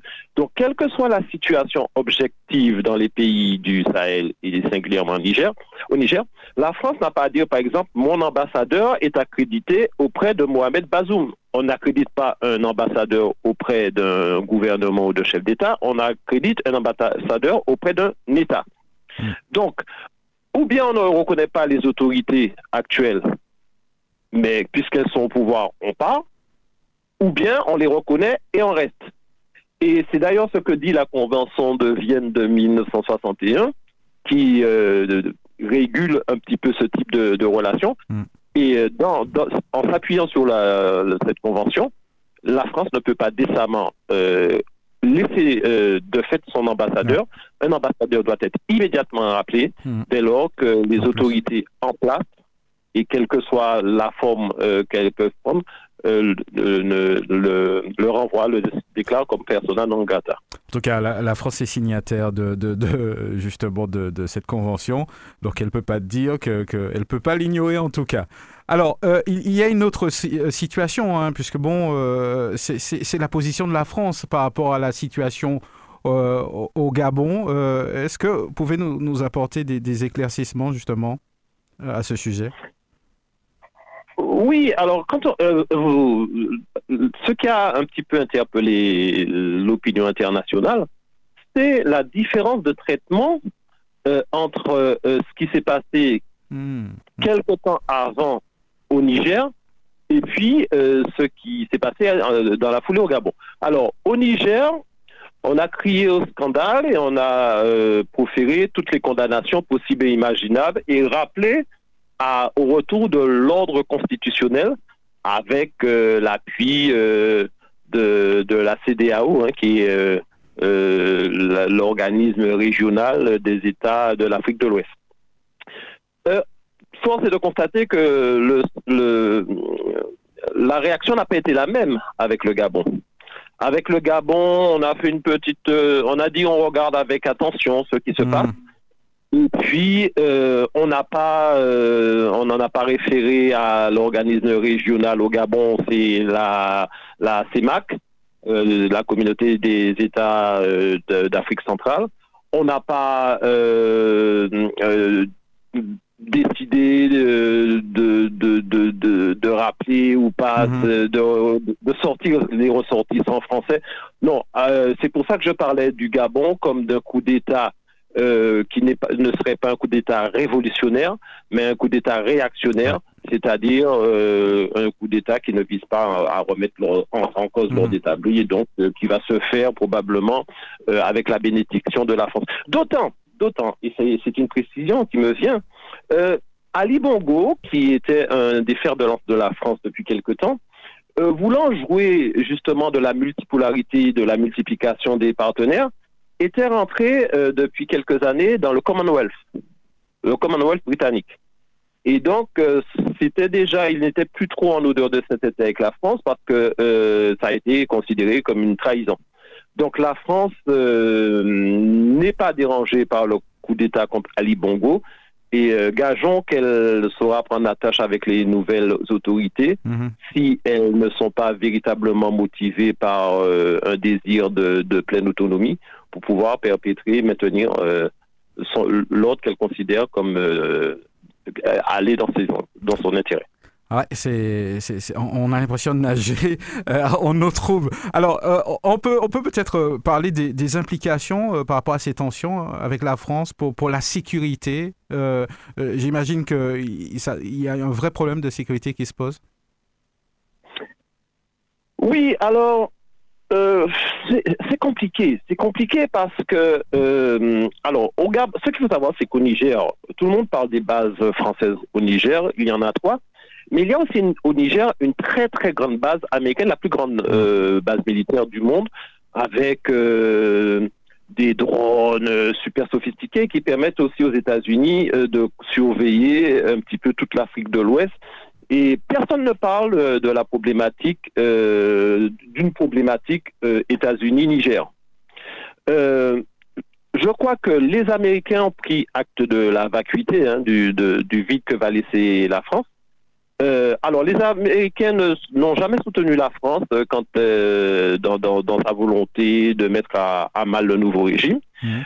les Américains ont contacté récemment, et ça s'est paru dans la presse algérienne, pour, faire en sorte que l'Algérie puisse devenir un partenaire qui puisse les aider à, à, à, asseoir leur, position dans, dans, dans cet espace-là. Mhm. Euh, les Américains, euh, et ça c'est une nouvelle qui est tombée dans la semaine, fomentent peut-être, en tout cas c'est tombé dans le journal Sputnik, euh, un journal russe, hein, d'une tentative de coup d'État contre le, le, chef de la junte nigérienne. Enfin, on voit bien que la situation hein, reste encore interroge la situation actuelle dans, dans les pays. Euh, alors, je viens de parler d'une de, volonté d'éliminer physiquement euh, le responsable de cette junte-là. Il y a 21 heures, euh, une journée, on a parlé d'une tentative de coup, une énième tentative de coup d'État au Burkina Faso. Ça aurait eu lieu hier. Donc, nous voyons que rien n'est moins sûr et nous sommes dans, dans, dans l'expectative. Mhm. Alors, l'avenir paraît, euh, je ne sais même pas si je devrais utiliser ce mot, euh, incertain en tout cas. Euh, quelles sont les, perspectives en tout cas pour, l'avenir de, ces États et l'impact que ces événements pourraient-ils avoir sur l'avenir des relations internationales? Alors, je, ne vais pas proférer de, de pronostics parce qu'on sait souvent que le futur fait mentir le présent. Alors, nous allons plutôt prendre acte de certains éléments. Le premier, me semble-t-il, c'est que euh, un, premier élément important, c'est la montée du panafricanisme en Afrique. Ça, c'est un élément dont il, va falloir mettre dans la balance parce que vous savez, le panafricanisme, euh, euh, on imagine toujours que l'Afrique est un continent uni et conscient de lui-même. L'Afrique a, été gangrénée par un fort sentiment d'ethnicité les Africains se définissent avant d'être maliens, euh, nigériens, sont d'abord euh, de telle ou telle ou telle ethnie, mm. de sorte que le panafricanisme euh, est, un, concept qui serait né en dehors de l'Afrique. Marcus Garvey, WEB, toute cette, cette conception-là est née en dehors de l'Afrique, et puis elle a peu à peu, en s'avancer, elle a réensemencé l'Afrique avec euh, les années 60 des leaders comme Kwame Nkrumah, des intellectuels comme Cheikh Anta Diop.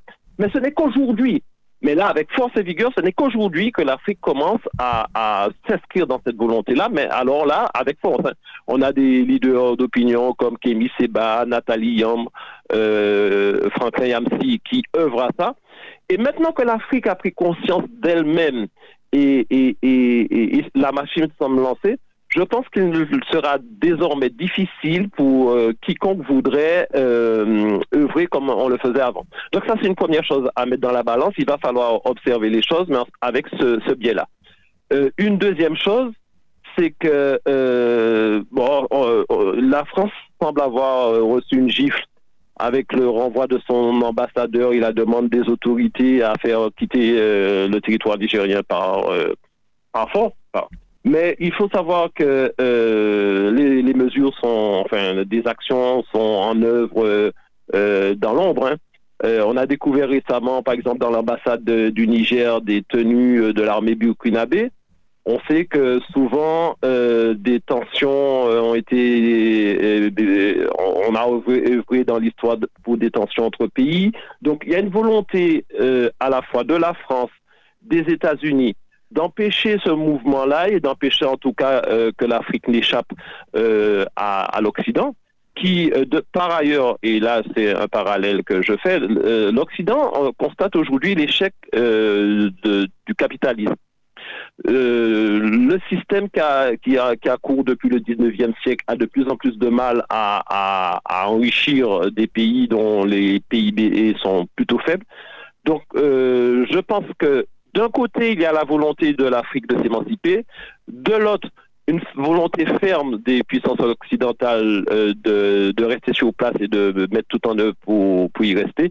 Donc euh, tout ça pour dire que bien malin euh, celui qui pourrait dire ce qui va devenir dans, dans, dans, dans un avenir même proche. En tout cas, c'est euh, une situation qu'il faut suivre hein, euh, attentivement, euh, qui, qui, aura un impact sur nos vies à venir, qu'on le veuille ou non. Je pense que vous êtes d'accord avec cette analyse, Gilles-Marc Loza. Oui, oui, oui, et c'est pour ça que je, je, vous ai remercié de, de m'inviter sur cette question-là, parce que souvent nous regardons les actualités en étant convaincus qu'elles sont loin de chez nous et qu'elles ne nous concernent pas. Euh, je répète, comme je l'avais dit en introduction, qu'on est à une croisée des chemins. Et euh, vous voyez, la guerre en Ukraine, tout ça participe euh, de, de ce climat-là. Et ma foi, les choses sont en train de changer, c'est sûr. En tout cas, merci à vous. Euh, je vous souhaite de passer un excellent week-end. Merci de, nous avoir éclairés. Et euh, je pense qu'on aura l'occasion de, vous retrouver une prochaine fois puisque euh, l'actualité évolue plus, très très vite. Et puis bon, il est vrai que certaines, certains éclaircissements que vous avez portés portent une forme d'anticipation peut-être de, certains États ou peut-être de, de la France. On en saura plus une prochaine fois. Merci. Au revoir. À très bientôt. Au revoir. Ben, on arrive euh, au bout de, cette émission euh, Regard sur l'actu, euh, première de, de, cette saison, hein, de, cette rentrée. Cette émission sera diffusée demain à partir de midi. Bon appétit si vous passez à table. Samedi prochain, vous avez re retrouvé donc une toute nouvelle émission qui s'appelle Force franciscaine avec Alain-Claude Lagier. Donc, quant à nous, on se donne rendez-vous lundi en radio. Excellent week-end.